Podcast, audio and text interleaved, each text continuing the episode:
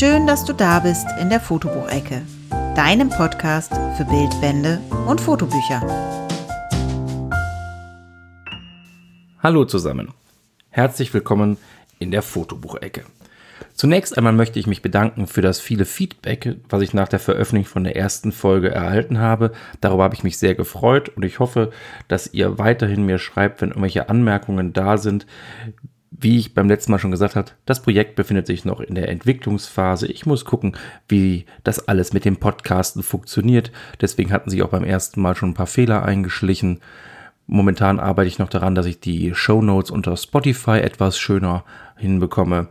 Alles Sachen, die man langsam Schritt für Schritt entwickeln kann. Jetzt habe ich mich aber mit euch hingesetzt mit einer Tasse Kaffee und mit einem Fotobuch, was ich euch heute vorstellen möchte.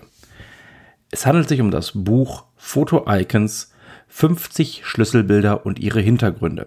Erschienen ist das Buch im Taschenverlag, Herausgeber ist Hans-Michael Kötzle. Direkt vorweg, alle Informationen über das Buch findet ihr auch immer auf der Website fotobuch-ecke.de. Dort kann man dann alles nochmal nachlesen, wenn man sich das jetzt alles hier sich nicht so schnell merken konnte. Das Buch ist rund 430 Seiten dick, muss man schon sagen, ist ein gebundenes Buch mit einem schönen Schutzumschlag, kostet 15 Euro im Taschenverlag erschienen, wie ich schon gesagt habe. Was ist das für ein Buch? Ist es ein Bildband? Nee, das ist es sicherlich nicht. Ist es auch kein Fotolehrbuch? Es ist eher ein, ja, ein, ein Geschichtsbuch, wenn man, wenn man möchte. Hans-Michael Kötzle hat 50 Fotografien der letzten, ja, von 1827 an, was ist das dann? 180 Jahre herausgesucht. Viele kennt man, hat man schon mal irgendwo gesehen. Und diese, äh, diese Bilder stellt der Herausgeber detailliert vor. Er fängt an bei dem berühmten Bild mit dem Blick aus dem Arbeitszimmer von dem Fotografen, den ich nie richtig aussprechen kann, Nicephore Nips, ich weiß nicht, wie er richtig ausgesprochen wird. Das war ja die erste Fotografie überhaupt und er endet mit einem Bild, was man auch sicherlich schon mal gesehen hat, aus dem Jahre 2001. Es heißt Blick über Williamsburg und aufgenommen wurde es von Thomas Höpker, der eine Szene fotografiert hat, bei der fünf junge Menschen am Ufer sitzen, vermeintlich lustig plaudern und im Hintergrund gerade in dem Moment die World Trade Center Türme zusammenbrechen. Daran erkennt man, welches Spektrum einfach da innerhalb dieser Bilder ist. Die Bilder werden aber nicht einfach nur gezeigt, dann wäre es ja wieder ein Bildband, sondern sie werden ausführlich beschrieben. Der Herausgeber Hans-Michael Kötzle hat jedes Kapitel dieser Schlüsselbilder klar strukturiert. Gezeigt wird natürlich das Bild, großformatig, manchmal sogar auf zwei Seiten. Aber es wird auch immer der Fotograf vorgestellt. Dann mit einem kurzen, ja, quasi einem kleinen Passbild dabei, einem stichwortartigen Lebenslauf. Und dann werden die Bilder beschrieben. Sie werden interpretiert. Man zeigt auch weitere Fotografien, häufig aus der gleichen Serie, die nicht so bekannt sind. Und es werden Hintergrundgeschichten zu diesem einzelnen Bild vorgestellt. Exemplarisch möchte ich das Ganze mit einem Bild von André Kertész machen. André Kertész habe ich deswegen gewählt, weil er schon mehrfach in den Rezensionen an der Fotobuchecke Erwähnung gefunden hat. Es gibt verschiedene Fotografen, Henri Cartier-Bresson beispielsweise, nennt André Kertész als sein Vorbild. André Kertész ist ein Reportagefotograf, ein Dokumentarfotograf, so wie er sich selber nennt, ist im Jahre 1894 in Budapest geboren und ja, war, wenn man so ein bisschen möchte, einer der ersten Streetfotografen. Und das Foto, was ich zeigen möchte, nennt sich Meudon ist, ist im Jahre 1928 erschienen und ich habe es deswegen gewählt, weil es auch eine Art Streetfotografie ist. Meudon ist ein Vorort im Südwesten von Paris und auf dem Bild sieht man eine Straße, im Hintergrund ein Viadukt, wo gerade in dem Moment eine Dampflokomotive drüber fährt. Es laufen mehrere Menschen auf dieser Straße, die etwas ja, verfallen aussieht. Ein Mann mit einem großen Umschlagpaket in der Hand läuft gerade auf das Bild zu. Das Bild ist faszinierend, weil es einfach eine andere Zeit zeigt. Es passen viele Elemente dazu, das, der ins Bild fahrende Zug, das ja, leicht herunterkommende Gegend, die in schwarz gekleideten Menschen. Da ist vieles stimmig dran. An und für sich also eine wunderschöne Aufnahme. Das Buch bietet aber jetzt noch mehr. Gezeigt werden nämlich nicht nur diese ähm, Aufnahme, sondern auch noch zwei weitere Aufnahmen dieser Serie.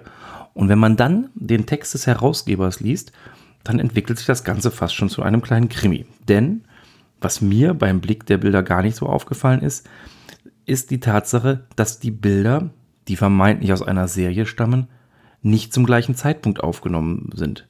Im Hintergrund findet man einen kleinen ja, Anhäufung von, von Holzstücken, die wahrscheinlich da zum Heizen hingelegt worden sind. Und der Haufen ist auf den unterschiedlichen Bildern, die alle gleich aussehen vom Bildaufbau, unterschiedlich hoch. Das heißt, wahrscheinlich ist der Fotograf zweimal zu diesem Ort gekommen, um dann vielleicht auch diesen Zug abzupassen, damit er genau über die Brücke im Hintergrund fährt. Hans-Michael Kötzle beschreibt weiter, dass er vermutet, dass auf dem Bild der Mann im Vordergrund Willi Baumeister ist. Willi Baumeister ist ein deutscher Maler und Grafiker, der um die Jahrhundertwende des letzten Jahrhunderts gelebt hat und den Kertész auch kannte. Das zeigen andere Fotografien, wo er mit anderen Pariser Künstlern oder Künstlern, die damals in Paris gelebt haben, wie Piet Mondrian und vielen anderen, auf Fotos äh, zu sehen war. Und dort war auch Willi Baumeister zu sehen. Und es, gibt, es spricht vieles dafür, das wird in dem Text dann erwähnt, warum auf dieser Aufnahme Willi Baumeister zu sehen ist. Er beschreibt auch, warum das Ganze nicht genannt wird. Er vermutet, dass es als ähm, ja, nicht gestellte Aufnahme zählen sollte, so wie es ja in der Streetfotografie auch häufig der Fall ist und dass man das deswegen vermutlich ähm, verheimlicht hat. Wissen weiß es keiner, aber sowas finde ich spannend zu lesen und sowas finde ich macht auch Freude, ähm, dass so ein Bild nicht einfach nur irgendeine Szene ist, sondern dass auch ein Profi, wenn man es mal so nennen möchte, mehrere Versuche braucht und möglicherweise auch vielleicht, ganz vorsichtig ausgedrückt, ein klein wenig schummelt. Was macht für mich also jetzt den Reiz dieser, dieses Fotobuches aus? Ich finde es spannend, anhand von vermeintlich repräsentativen Fotografien die Geschichte der Fotografie nachzuvollziehen und dabei dann aber auch etwas mehr zu erfahren, wie zum Beispiel gerade eben geschildert, über die Entstehungsgeschichte eines Fotos, soweit man es denn sagen kann bei Fotografien, die zum Teil deutlich älter als 100 Jahre sind. Ich möchte gerne noch etwas zu, dem, zu der Qualität des Buches sagen. Es ist in einem Format, was mir persönlich etwas klein ist. Es hat etwa 20 mal 15 Zentimeter Größe und dadurch ist der Text, aber auch die Bilder etwas klein. Ich mag gerne sowas in einem etwas größeren ähm, ja, Format, weil ich es gerne am Tisch lese. Mir ist klar, wenn man so ein Buch unterwegs liest oder im Bett abends drin rumblättert, dann wäre natürlich das große Format hinderlich. Ich persönlich mag es gerne etwas größer. Abbildungsqualität, Druckqualität, alles äh, ganz hervorragend. Ähm, es fühlt sich auch gut an. Also wenn man da drauf Wert legt, dann kann man damit gut leben und man darf nicht vergessen, das Buch ist für ein Fotobuch zu einem relativ kleinen Preis von 15 Euro zu erhalten. Also dafür hat man eine meines Erachtens spannende Lektüre und ich kann dieses Buch jedem nur empfehlen. Komme ich zu dem Ende meines heutigen Tages. Ähm, ich werde jetzt noch ein bisschen in dem Buch blättern, meine Tasse Kaffee zu Ende austrinken und wünsche euch einen schönen Tag und hoffe, dass ihr auch das nächste Mal wieder reinhört. Wie gesagt, die Folgen werden unregelmäßig erscheinen. Insofern ist es sinnvoll, den Kanal wo auch immer zu abonnieren, sodass man keine Folge verpasst. Natürlich freue ich mich weiterhin über die Kritik und ich freue mich natürlich auch, wenn ihr auf dem Blog vorbeischaut unter fotobuch-ecke.de. Dort findet ihr, wie gesagt, auch alle Informationen zu dem heute vorgestellten Buch. Bis zum nächsten Mal. Tschüss.